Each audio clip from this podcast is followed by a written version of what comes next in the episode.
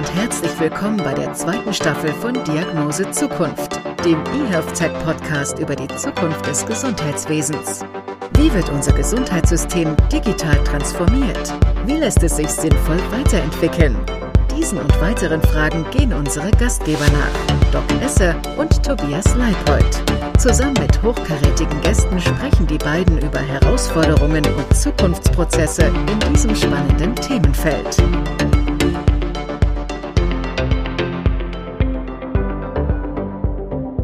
Herzlich willkommen zu einer neuen Episode der Diagnose Zukunft. Und ich freue mich heute wirklich wie Bolle, denn unser heutiger Gast ist Professor Dr. Jochen Werner. Er ist Vorstandsvorsitzender der Universitätsmedizin Essen und ein Vordenker im Bereich des Smart Hospitals. Natürlich wollen wir heute mit ihm über die Transformation der UME sprechen und wie der aktuelle Stand ist. Und auch, wie sich dadurch die Sicht auf die Patienten verändert. Wir müssen uns natürlich generell die Frage stellen, ob wir mit der Digitalisierung zu spät begonnen haben. Ich glaube auf jeden Fall, das wird ein spannendes Gespräch. Und Jochen, ich finde es ja auch wirklich faszinierend. Ähm, wir beide sind ja tatsächlich über Instagram in den Kontakt getreten und auch ins Gespräch gekommen. Vielleicht stellst du dich unseren Zuhörern einmal kurz vor. Ja, super, total gerne. Ich freue mich erstmal, dass ich hier sein darf. Vielen Dank. Das ist für mich ja so ein bisschen wie zurückkehren, wie nach Hause kommen. Ich habe ja die ersten 50 Sendungen hier äh, miterleben dürfen und ähm, das war damals zum Zeitpunkt äh, erste Welle ähm, Covid-19 und wenn man das so dann verfolgt, dann denke ich, haben wir auch in der Phase ja alle viele Erfahrungen machen dürfen. Und das betrifft natürlich auch das Thema Digitalisierung. Und dann komme ich zu mir, zu meiner Vorstellung. Mein Name ist Jochen Werner. Ich bin in Flensburg, also ganz im hohen Norden geboren. Meine Mutter war Dänen, mein Vater Hamburger, also viel nordischer geht's dann nicht mehr aus deutscher Sicht. Dann habe ich den großen Sprung nach Kiel geschafft und habe dann in Schleswig-Holstein studiert, bin von dort nach Mittelhessen gekommen, nach Marburg, da habe ich die Hals-Nasen-Ohrenklinik geleitet. Und dann bin ich in die Geschäftsführung gegangen von dieser Universitätsklinik Gießen und Marburg und nach einer Zeit dann nach Essen gekommen, ins Ruhrgebiet und äh, darf hier die Universitätsmedizin Essen mitgestalten. Und bei diesem Weg von Marburg nach Essen, da war mir ganz, ganz wichtig, dass wir als Klinikum die Digitalisierung viel stärker als bisher in den Mittelpunkt unseres Handelns nehmen und um es gleich vorwegzunehmen, ganz klar mit dem Ziel, dass die Patientinnen, Patienten, die Angehörigen, aber auch die Mitarbeitenden im Gesundheitswesen mehr in den Fokus kommen und dass wir dafür die Digitalisierung einsetzen. Zu meiner persönlichen Situation, ansonsten verheiratet, drei Kinder und leidenschaftlicher Angler, macht das viel zu wenig. Ja, und natürlich auch Fußballfan. Das so. war's. Also vom Nordischen her bist du sowieso schon mein Typ. Flensburg beinhaltet meine Lieblingsbiermarke. Also von daher kann das Gespräch schon gut werden. Ja. Ähm, ich verfolge dich schon seit etwas längerem und weiß deswegen, dass dir die Digitalisierung ja nicht nur erst seit einiger Zeit, seit kurzer Zeit schwer am Herzen liegt, sondern seit einigen Jahren, also schon vor Uniklinik Essen. Jetzt möchtest du die Uniklinik Essen in ein Smart Hospital überführen. Du giltst als einer der Vordenker. Ja, es gibt kleinere Projekte, oder? Also das ist schon sehr, sehr, sehr, sehr groß gedacht. Ja, das ist natürlich ein riesiges Projekt und ich sage dann auch immer gleich, äh, da ist noch ganz, ganz viel Wegstrecke vor uns. Aber das Thema ist ja, wenn man nicht mal losgeht, dann kommt man sowieso nie zum Ziel. Und ähm, ich meine, wir sind vom Herzen, äh, du ja sowieso auch, aber, aber ich nicht minder, äh, Ärzte geworden, um den Menschen zu helfen. Und wenn ich so überlege, als ich Medizin anfing zu studieren im Jahre 1980, da glaube ich, dass das Medizinstudium noch recht gut angepasst war zu den Möglichkeiten der Medizin. Wenn ich das heute sehe, dann habe ich nicht mehr diesen Eindruck, weil heute die Medizin an sich mit Hilfe der Digitalisierung, Datenanalyse, personalisierte Medizin so viel Möglichkeiten bietet, das lernen die Studierenden eben zu wenig. Und jetzt haben wir so ein Gap, das sich auftut. Für mich müssen wir alles daran setzen, dass wir immer orientiert sind am bestmöglichen für die Patientinnen und Patienten. Und deswegen, das gehört da rein. Und man lernt auf so einem langen Weg, schnell geht gar nichts. Man muss aber immer, immer am Ball bleiben und sich über jeden kleinen Erfolg freuen. Da frage ich mich natürlich oder beziehungsweise da würden wir uns natürlich freuen, wenn du uns einfach schon mal was über hm, erfolgreiche Projekte, die jetzt abgeschlossen sind, berichten kannst. Also ich gebe dir völlig recht, der Weg ist definitiv das Ziel, aber was ist denn schon etwas, was du vielleicht in der Uniklinik etabliert hast, erfolgreich? Richtig, als ich hier 2015 herkam, da muss man sich natürlich erstmal so ein bisschen umschauen, was passiert hier, was gibt's alles. Und ein wesentlicher Punkt war, das vollkommen außer Frage war, wir brauchen eine elektronische Patientenakte. Und äh, diese ist ja tatsächlich das Herzstück eines solchen Smart Hospitals, weil da die ganzen Angaben zu den Patientinnen und Patienten zusammengeführt sind. Und wir alle, du weißt es auch genauso gut, sind aufgewachsen im Suchen. Wir haben Röntgenbilder gesucht, wir haben Befunde gesucht, äh, Mikrobiologie-Befunde, dann waren sie endlich gefunden, dann wurden sie abgeheftet, ohne dass man weiß, ob sie wirklich angeguckt wurden. Also das war schon eine andere Zeit. Und heute die elektronische Patientenakte ist hier eingeführt. Das ist ein großer Schritt, war viel Arbeit, hat auch viele angestrengt. Ich glaube aber, dass heute niemand mehr die Papierakte zurückhaben wollte. Ein anderes Beispiel, was auch äh, gut war, ich kam hierher und stellte fest, wir haben keine Notaufnahme, wir hatten nur eine Trauma, also für Unfälle ausgerichtete Notaufnahme. Und ähm, ja, da hatten wir die Möglichkeit, nach modernsten Kriterien voll digitalisiert eine Notaufnahme aufzubauen. Und das hat natürlich auch äh, enorm viel Potenzial, weil wir einfach damit die Daten im System haben. Wir brauchen nicht so viel zu schreiben. Ja, und so kam eins äh, zum anderen. Es sind viele Projekte inzwischen angestoßen, einige sind umgesetzt, bessere Erreichbarkeit, so ein Service- und Informationscenter.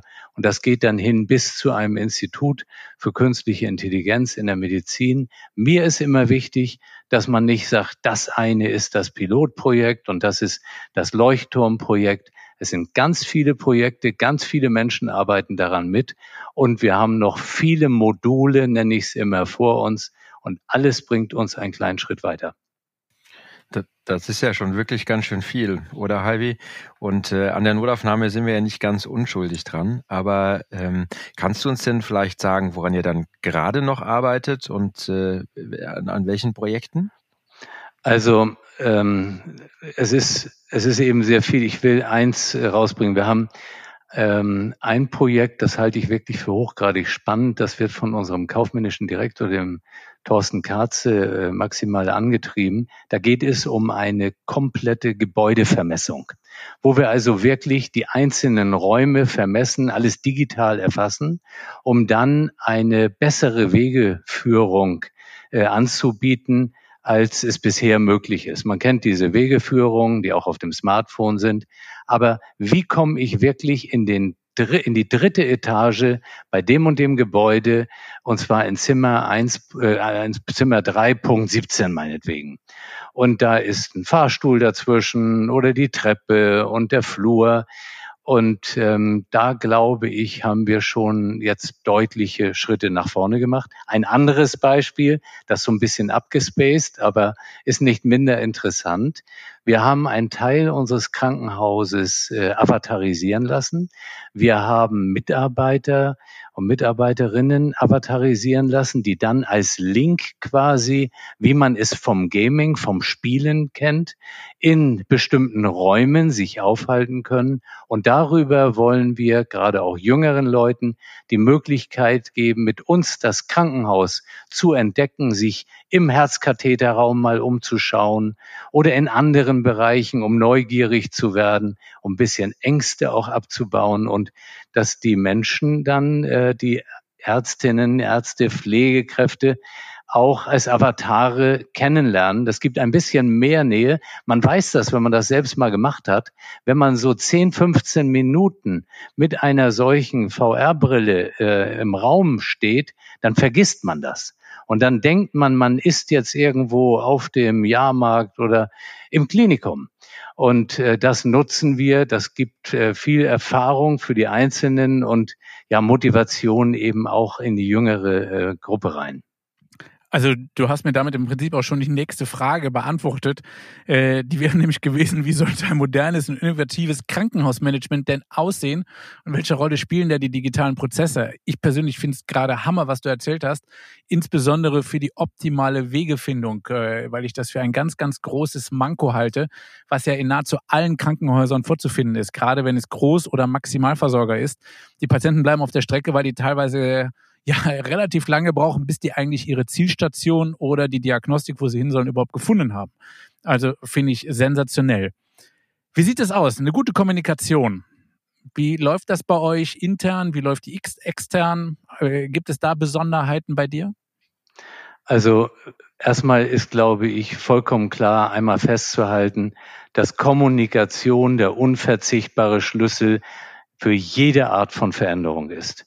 Ähm, ich kann nicht irgendwas entscheiden, anordnen und dann ist es so. Also ich muss es erklären, ich muss Informationsdefizite beseitigen, ich muss die Menschen mitnehmen.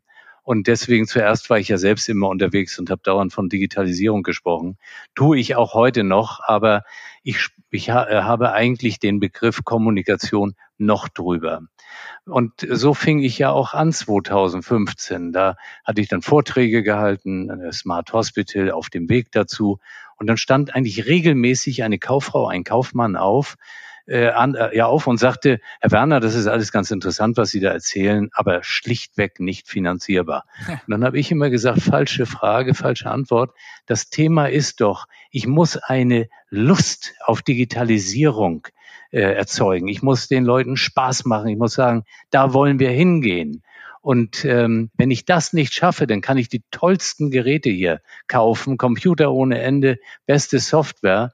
Ähm, und das waren die ersten Monate und Jahre, da wirklich auch zu investieren. Und das ist nicht so teuer. Ja, da kann man nicht sagen, uns fehlen jetzt 15 Millionen auf dem Weg oder noch viel mehr. Und das, das glaube ich, ist das Wichtige. Und jetzt heutzutage Kommunikation natürlich in Richtung Patientinnen und Patienten, in Richtung Aufklärung. Was können wir besser machen? Wie können wir die Medizin verbessern? Aber äh, in Richtung äh, unseres äh, aktuellen, wirklich großen Themas, äh, das wir uns auf die Fahne geschrieben haben. Ich freue mich, wenn ich das kurz ansprechen darf das ist eben das Thema Green Hospital. Wir, wir wollen in die ganze Nachhaltigkeitsthematik rein. Warum? Weil wir sagen, äh, wir können uns natürlich als Krankenhaus dem nicht entziehen, wenn wir uns einmal bewusst machen, dass Krankenhäuser die Umwelt erheblich belasten. Wir haben ja viele, viele Krankenhäuser in Deutschland, letztendlich zu viel. Das sind umweltbelastende Institutionen. Also müssen wir uns damit auch befassen, weil wir doch wollen, dass die Menschen nicht nur hier repariert werden, sondern sich in einer gesunden Umwelt auch weiter erholen können und gar nicht erst krank werden. Und bei diesem Thema, der nächste Schritt aus Smart Hospital muss Green Hospital werden, da haben wir so viel positive Resonanz. Wir haben äh, Leute hier gefunden, die sagen, wir wollen da mitmachen, auf diesem Weg gehen. Und das bringt total Spaß. Kannst du mir mal ein Beispiel dafür nennen, was dann die Ziele dieses Green Hospitals konkret sind oder sein könnten? Ich finde das. Äh, das ist ja auch das ist so ein bisschen wie Smart Hospital. Ich bleibe dabei. Äh, das ist äh, ein modulares System. Ähm, noch einmal, warum überhaupt Smart Hospital? Wir brauchen eine bestmögliche Digitalisierung, um einen solchen Schritt äh, zum Green Hospital zu machen. Auch gleich an alle Kritiker, wir haben noch ganz, ganz viel vor uns, aber auch dort sind wir eben auf dem Weg. Was meint man eigentlich damit? Das eine Thema ist natürlich, Krankenhäuser sind erhebliche energieverbrauchende Einrichtungen. Ähm, da hat man natürlich seine Konzepte, wie können wir das optimieren, sind wieder bei den Gebäudevermessungen, weil wir gar nicht so immer wissen, welche Räume werden wirklich genutzt, wie intensiv werden die genutzt, können wir Heizkosten sparen und, und, und. Und äh, das ist so ein Thema dabei. Und dann weiß ja jeder im Krankenhaus, man versucht immer alles ganz sauber zu haben. Man hat einmal Verpackungen ohne Ende. Und man muss sich sagen, muss ich es wirklich so haben? Gibt es andere Lösungen? Ähm, kann man vielleicht bestimmte Bereiche äh, mit äh, einigen Sterilisatoren äh, ausstatten, womit wir wieder diese Einmalverpackungen wieder zurückdrehen? Weil das früher haben wir Instrumente so gegriffen aus den Untersuchungsschubladen und danach wurde alles einzeln verpackt. und wir gehen auch diesen Weg wieder rückwärts. Das gibt aber auch eine Blumenwiese hier, ähm, wo wir versuchen, eine äh, wirkliche Biodiversität hinzubekommen, äh, wieder in Verbindung auch mit naturwissenschaftlicher Fakultät. Und da sind so viele Einzelthemen, die aber das Bewusstsein verändern. Und ich glaube, dass unser wichtigstes Gut natürlich äh, die sogenannten Human Resources sind, also das Personal, unsere Mitarbeitenden. Und ähm, auch die äh, werden mehr und mehr sich in Einrichtungen äh, äh, engagieren wollen, die ein klares Bekenntnis zur Umwelt äh, abgeben und die dort mitwirken wollen. Und deswegen auch hier viele Module, die äh, angestoßen sind, die im Moment von hoch engagierten äh, Mitarbeitenden betreut werden. Auch da mussten wir eine gewisse Infrastruktur schaffen, Nachhaltigkeit Experten ausbilden lassen etc. Ja, und das ist natürlich auch was. Aber er soll von unserer äh, eigentlichen Aufgabe natürlich, die Patientinnen und Patienten optimal äh, zu betreuen, auf gar keinen Fall ablenken, aber es soll es bereichern. Was ich mich gerade frage, wenn ich dich so, wenn ich dir so zuhöre, das ist ja wirklich begeisternd und man merkt auch einfach die Leidenschaft bei dir. Und du hast es eben ganz schön gesagt, äh, vor einigen Jahren, da haben die meisten Leute noch drüber gelächelt. Ich kann mich erinnern, als ich äh, mit einer Therapiefindungs-App zum Thema Onkologie und äh, solide Tumore um die Ecke kam 2011, da haben mich die Pharmafirmen ausgelacht und haben gesagt, was soll das? Das wird niemals in irgendeiner Art und Weise, äh, wird das ein Produkt werden, was irgendwie genutzt wird. Äh, 2021 sieht das das ganz anders aus. Wann ist denn bei dir die Leidenschaft für die Digitalisierung erbrannt und wie hältst du sie weiterhin unter Feuer? Also ich habe ja wirklich mit großer Leidenschaft als Arzt gearbeitet. Ich habe super, super gerne operiert. Ich habe immer gesagt, der beste Ort, den man haben kann, das ist im OP-Saal. Man sitzt dort ungestört, man operiert. Das hat mir ganz viel Freude bereitet.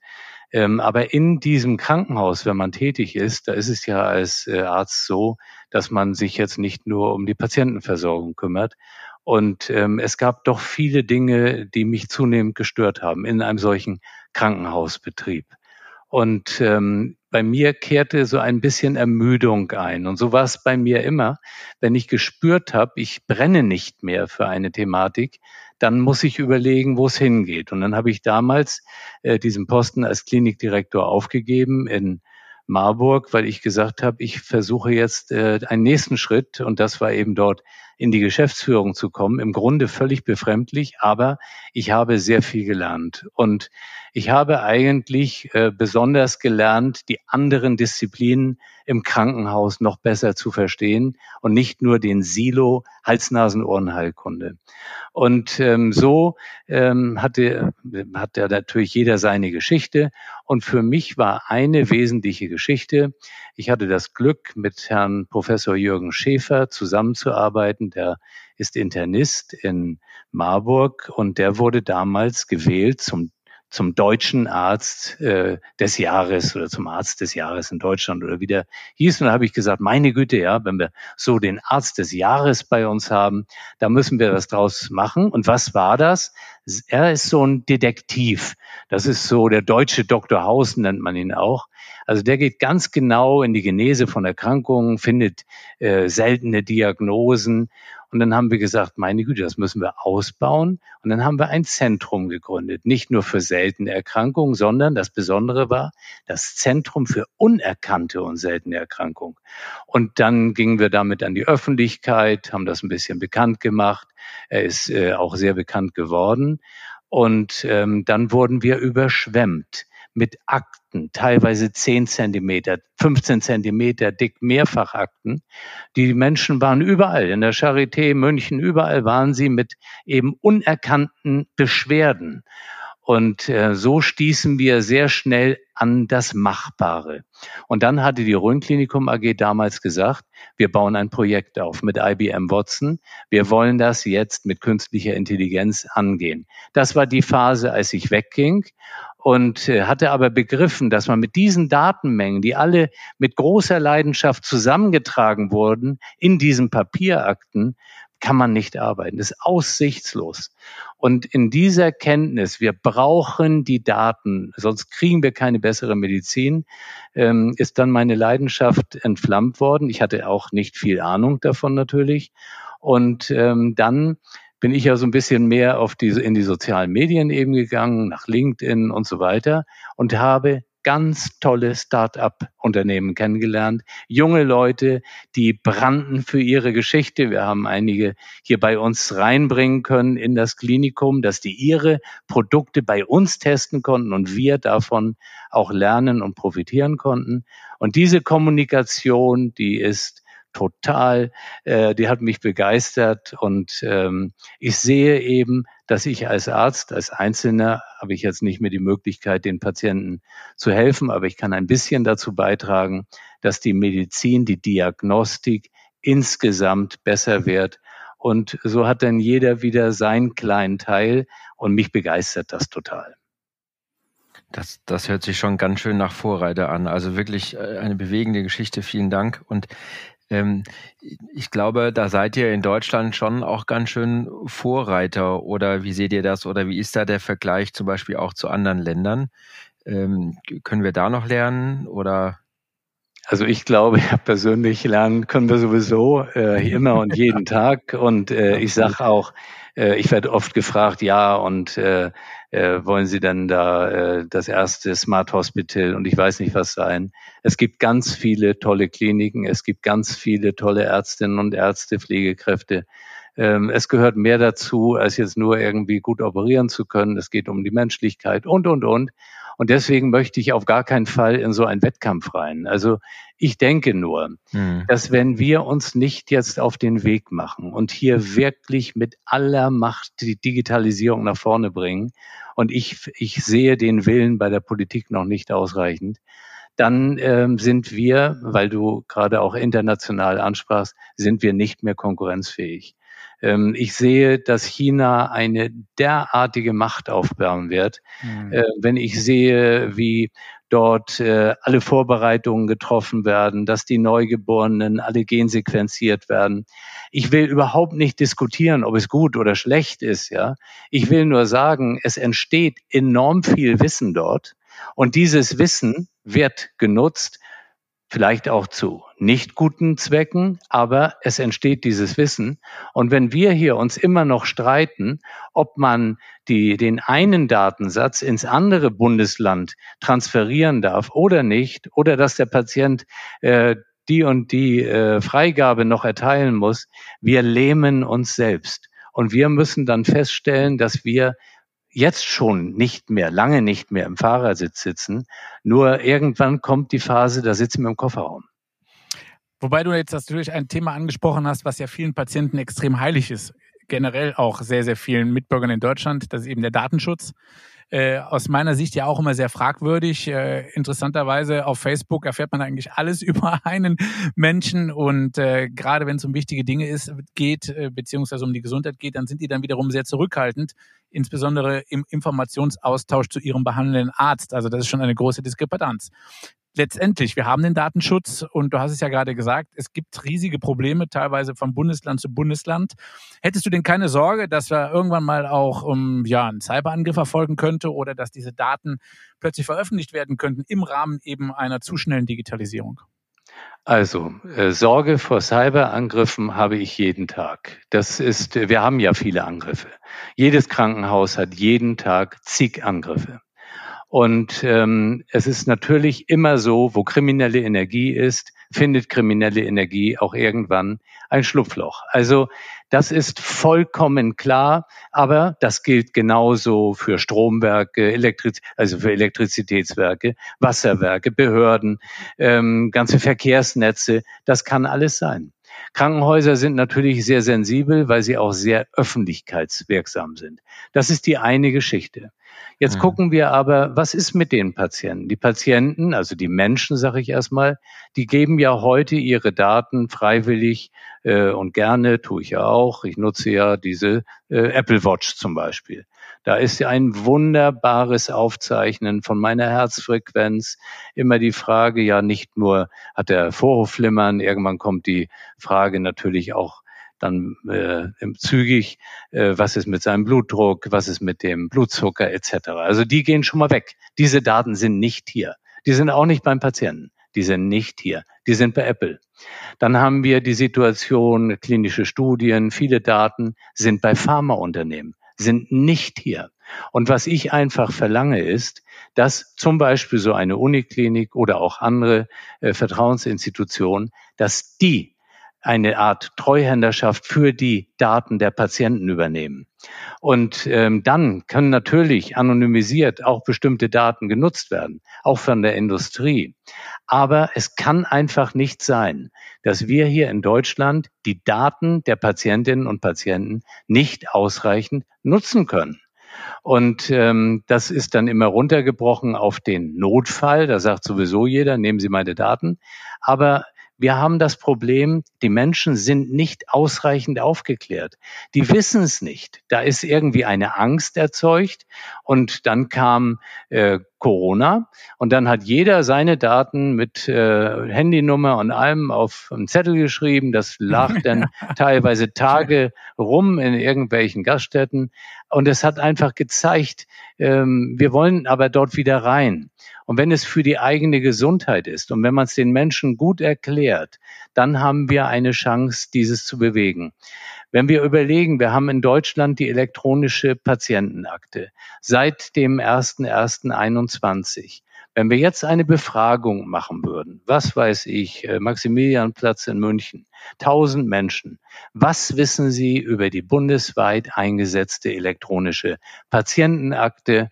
Ähm, ich sage, 90 Prozent hat keine Ahnung.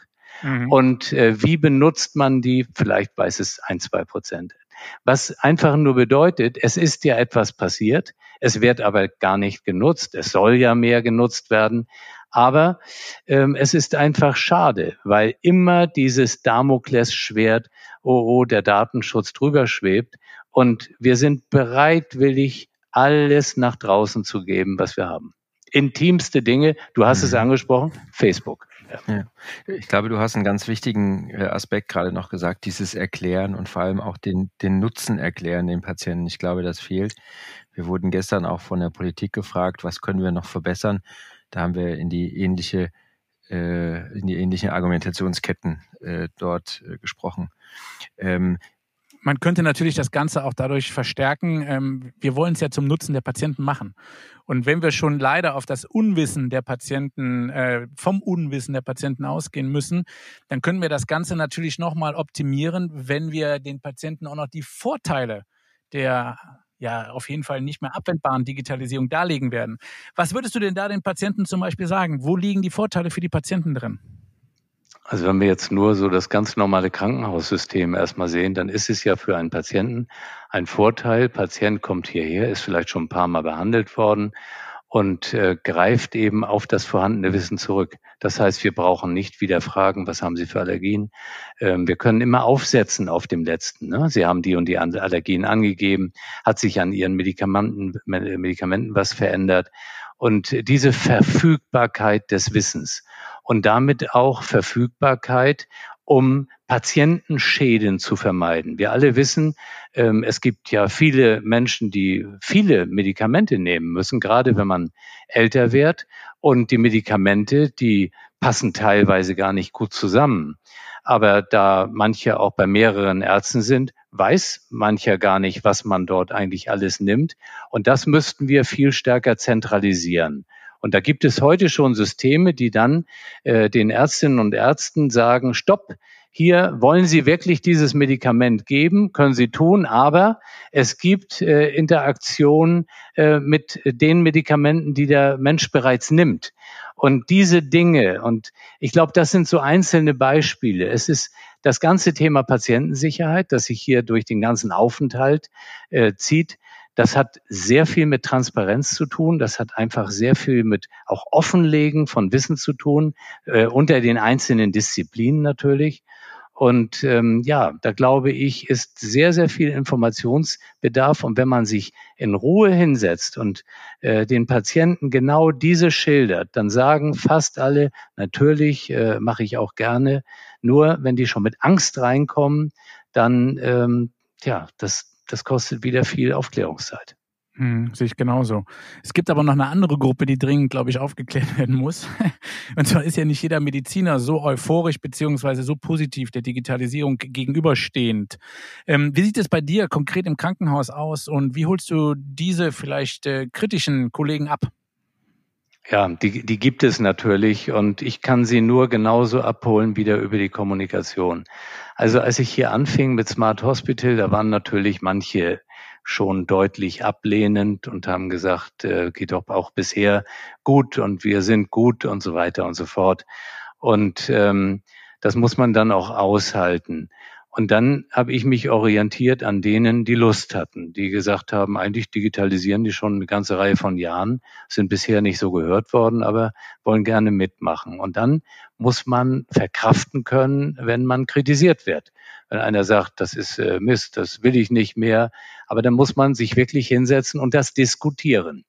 Ein gutes Beispiel, gestern war ich bei uns beim Personalrat und da ging es genau wieder um diese Thematik. Was bedeutet es für Berufsbilder? Äh, will jetzt der Vorstand bestimmte Berufsbilder hier abschaffen durch Digitalisierung?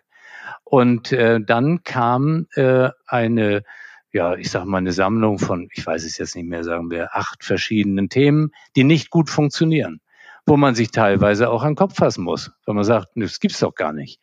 Und äh, dann muss man da rausgehen, muss diese acht Punkte versuchen anzugehen, vielleicht sogar schon zu lösen und dann wieder hingehen in sechs Wochen und sagen, bei acht Punkten, vier haben wir verbessert bekommen, vielleicht haben Sie für die anderen vier noch eine Idee und wieder in diese Interaktion. Und dann schafft man Vertrauen. Und dann sagen manche, nee, ist doch vielleicht doch nicht so verkehrt. Und das ist eben ein Prozess. Das ist dieser Change-Prozess, der kostet enorm viel Zeit und Energie, aber ohne den wird das nicht langfristig bleiben. Ja, das ähm, hast du hast du toll gesagt. Das ist, äh, glaube ich, einfach auch wieder dieser Punkt, dass man die Dinge erklären muss. Du hattest das vorher auch gesagt, dass die Kommunikation da für dich drüber steht. Das nehmen wir gerne nochmal mit, oder Heidi? Ja, und der steht Tropfen, ne? Also das, das ja, merke ich immer wieder. Tropfen. Ja. Also man muss einfach beständig dranbleiben und äh, Jochen, du hast es eben so schön gesagt, ähm, man kann nicht die Digitalisierung äh, ähm, auf einmal haben, sondern es sind ganz, ganz viele Projekte, die man immer wieder angehen muss, immer wieder von anderen Sichtweisen beleuchten muss und äh, dann eben damit solche Kritiker abholen. Also ich habe damit auch eigentlich, glaube ich, die meisten überzeugen können auf meinem Weg. Äh, immer wieder und immer wieder, dass die gesagt haben, okay, wenn der jetzt schon so lange sich festgebissen hat, dann ist er wieder strohdoof. Das möchte ich jetzt dahingestellt lassen. Oder es ist vielleicht doch was Wahres dran. Jetzt ist es natürlich so, mh, hm, ähm, äh, dass sich auch der Bereich der KI, du hast es eben schon angekündigt, die Chinesen sind da weit vorne. Ähm, ich habe zuletzt äh, einen wirklich spannenden äh, Artikel gelesen, dass im Prinzip die Radiologen in China nur noch kurze Befunde machen, weil die Vorabbefunde alle durch eine KI bereits gesetzt werden. Ja, was auch logisch ist, die haben einen riesigen Datensatz von Millionen, wahrscheinlich Milliarden von Bildern und die KI ist meistens besser als der Radiologe selbst. Ähm, wie sieht es bei dir aus? Hast du oder siehst du, wo siehst du das Potenzial der KI? Um, du hast eben Watson genannt von äh, IBM. Das kann ich jetzt nur für den onkologischen Bereich runterbrechen. Da war Watson eher schlecht. Also da waren noch viele Bugs drin damals. Ist natürlich jetzt auch schon wieder drei, vier, fünf Jahre her.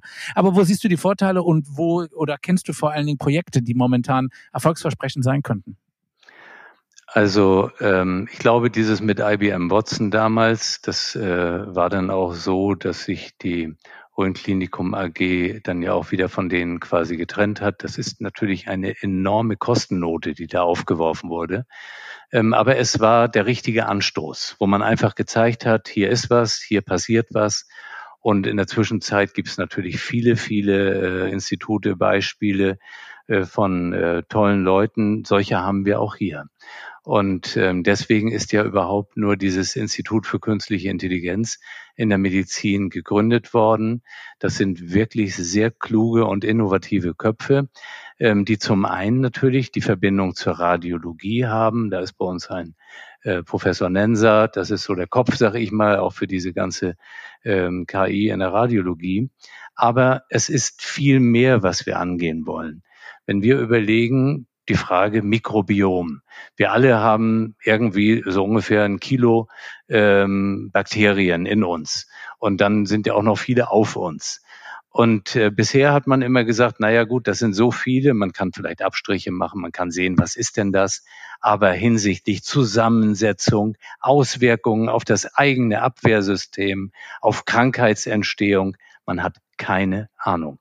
Und das ist ein Riesenthema, das kommt. Und dieses Thema kann nur über KI gelöst werden. Deswegen bin ich froh, dass wir auch davon dafür einen Spezialisten in diesem Institut haben.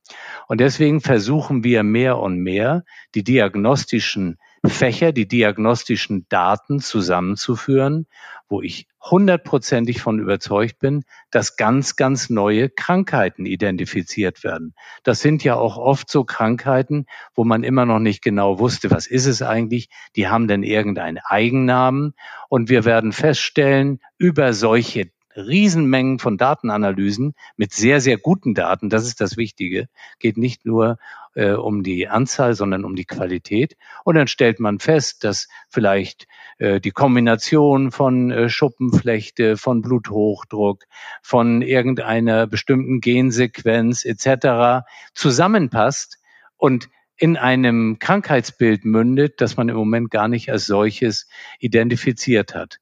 Und das wird der nächste Schritt der Medizin sein. Ich bin sicher, es werden Lehrbücher neu geschrieben werden durch solche, ähm, ja, äh, durch das Aufzeigen solcher Zusammenhänge. Und ähm, wir haben ja äh, die Pathophysiologie noch ganz normal äh, so gelernt, in dicken Büchern auch. Aber da war es schon sehr kompliziert und ich glaube, heute wird uns ähm, die ganze Datenanalyse, Datenwissenschaft enorm dabei helfen. Und deswegen für jedes Fach wird es nach, äh, Schritte nach vorne bringen bei der Diagnostik. Wir brauchen uns ja nur vergegenwärtigen, es gibt immer noch Fehldiagnosen, auf jeden Fall im zweistelligen Bereich, wie äh, dann auch immer genau ähm, in der prozentualen Menge. Und diese müssen wir beseitigen, damit wir für die Patientinnen und Patienten eine richtige äh, Therapie aufsetzen können. Und auch da gibt es ja so viele verschiedene Formen. Auch das wird die Ärztin, der Arzt nicht mehr alleine entscheiden können und sagen, ich schlage Ihnen vor, wir wählen für Sie die Therapie Nummer drei. Das wird in Rechenprozessen irgendwann analysiert. Was ist für diesen Patienten genau die beste Therapie, gerade auch wenn es onkologische Therapien sind, aber auch andere.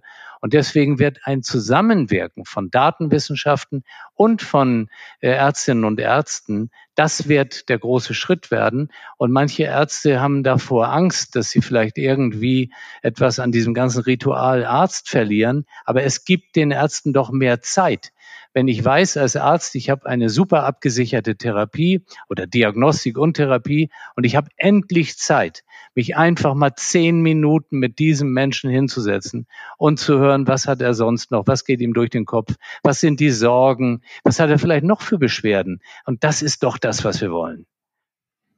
Ich glaube, ähm, schöner kann man eigentlich gar nicht die positiven Seiten der Digitalisierung formulieren, Jochen. Äh, nämlich, dass es wirklich zugunsten der Zeit im Arzt-Patienten-Verhältnis, dass es denen einfach zugutekommt, dass die eben nicht mehr irgendwelche Papiere suchen müssen oder irgendwas nachschlagen möchten. Du hast unheimlich viele spannende Sachen jetzt erzählt, alle aus dem Bereich der Digitalisierung. Jetzt sind wir aber leider schon fast am Ende. Jetzt würde ich dich mal wissen, gibt es bei Professor Jochen Werner eigentlich auch noch eine analoge Gewohnheit, die sich vor allen Dingen nicht digitalisieren lässt? Eine analoge Gewohnheit, ja, das ist, ähm, da kommen wir erstmal wieder zu den Hobbys. Also digital zu fischen geht sicher als Gaming, aber ich sag mal so ganz normal am Wasser zu sein und die Natur zu spüren, das ist alles noch sehr analog und ähm, ansonsten auch bin ich noch von der äh, Sorte, die sehr, sehr gerne schreibt. Also ich bin so ein äh, Füller-Fetischist. Äh, ich ich liebe einfach Fülle in den unterschiedlichsten Formen. Ich mache Differenzierungen bei der Tinte etc.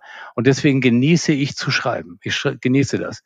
Äh, kann man im Zweifel dann alles äh, einscannen und umwandeln, aber für mich ist das eine Form von Beruhigung, dass ich jetzt nicht nur die Tasten da nutze, das tue ich ja auch ganz viel, aber für mich ist das eine Entspannung zu schreiben, vielleicht bei einem guten Glas Wein, ein bisschen Musik zu hören. Ach, was gibt's Besseres, ja. Hammer. Da, und da, du differenzierst. Da ist doch der, genau, da ist auch der Spruch, wer schreibt, der bleibt genau der Richtige, ne? Wunderbar. Genau. Entschuldigung, Heidi. Nein, ich fand das wirklich ganz schön. Ich hatte gerade darüber nachgeschaut. Jochen differenziert innerhalb der Tintenmöglichkeiten. Und da habe ich gedacht, ach guck mal, es gibt noch andere, die sind so wie du. klasse. Ich bin gar nicht alleine. klasse, ja, klasse. Ja. Vielen Dank. Und über eine, eine gute Brise frische Luft ist ja äh, am Ende des Tages auch nichts zu sagen. Ende des Tages ist ja auch das Stichwort vielleicht.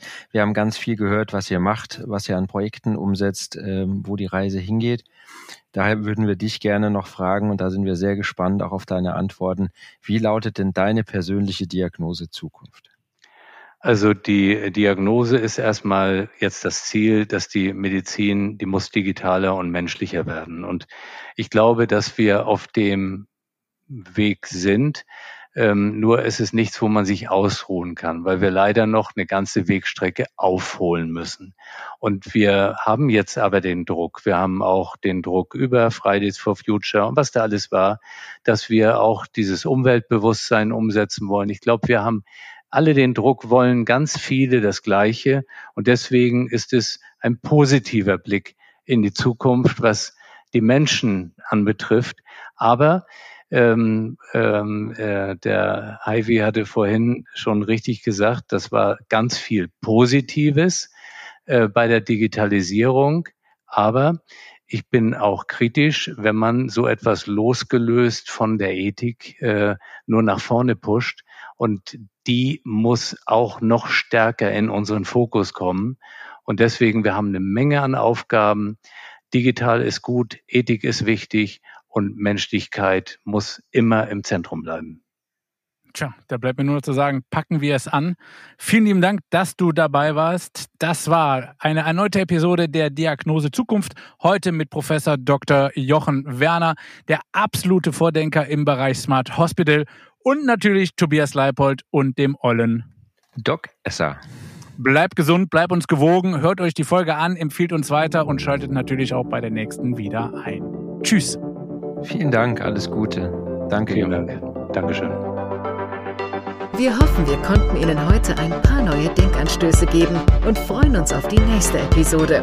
Vielen Dank fürs Zuhören. Bleiben Sie gesund.